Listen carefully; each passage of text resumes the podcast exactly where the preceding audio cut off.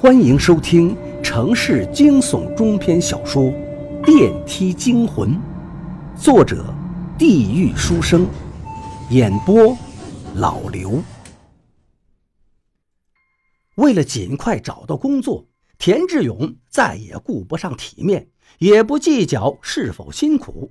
终于，功夫不负有心人，在一家酒吧里找到了工作。酒吧的服务员都是夜班。从凌晨十二点一直到早晨四点，这个时间客人并不多。除了不停犯困，更主要的可以避免邪门电梯跟大楼。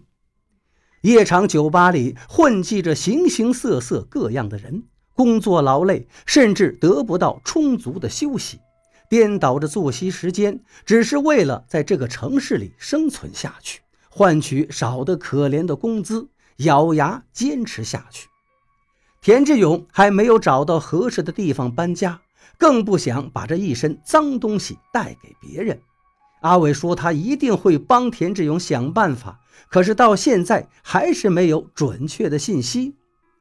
晚上十一点多下楼上班，田志勇在电梯间深吸了几口气，不断在心里告诉自己：一切正常，一切正常。一想到种种，这一切。彻底颠覆了田志勇的认知。从最初，阿伟劝他别买这个二手房，然后儿子在房间里看见什么红衣服阿姨、灰衣服叔叔，怪事接连频发。老太婆尸体开口，娜娜是一个鬼，歪头的女人刘大爷。这一切的一切，完全围绕着田志勇发生，躲都躲不掉，甚至可以说无处可逃。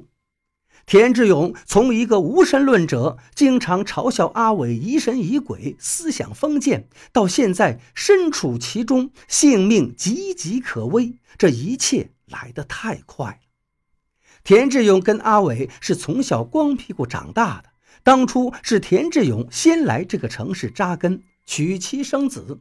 他不知什么地方待了几年，后来打电话说找田志勇吃饭，才把他碰到的一切。告诉了田志勇，阿伟说：“这个世界上冥冥之中自有定数，生老病死、旦夕祸福，全部是注定的。而且时常有些事情超出认知，比如已经死去的人可以通过某些方式重新活过来，但是他们活动会受到诸多限制。有些人的体质特殊，命格不够硬，很容易招惹一些不干净的东西。”比如阿伟，他消失的那几年，就是被一个东西上了身，侥幸捡回来一条命，学了些东西，简单照顾预防着，可是却因此断了与其他地方的联系，导致他如今没有女朋友不说，更没有稳定的工作。田志勇并不知道阿伟是怎么度过的，又是怎么获得生活用的费用，他做事非常隐蔽。田志勇甚至不清楚阿伟除了他之外还有没有其他的好友。看着电梯屏蔽门打开，田志勇摇摇头，把不安的情绪甩出脑袋。事情到了现在这个无法收拾的地步，田志勇突然有了种破罐子破摔的打算。横竖是贱命一条，死了怕也没多大关系。从上次看到王博那份报纸之后，田志勇就隐隐感觉到一丝不安，而且半夜里老婆再也没来过家里了。他现在唯一担心的就是儿子，老婆那么喜欢儿子，儿子也一定能好好长大的。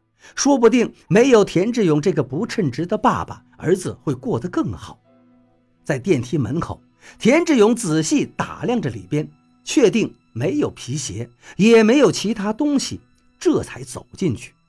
田志勇做好了跟那些东西抗争到底的打算，贱命一条不假，至少他得弄明白为什么只有这个电梯是大楼的祸根。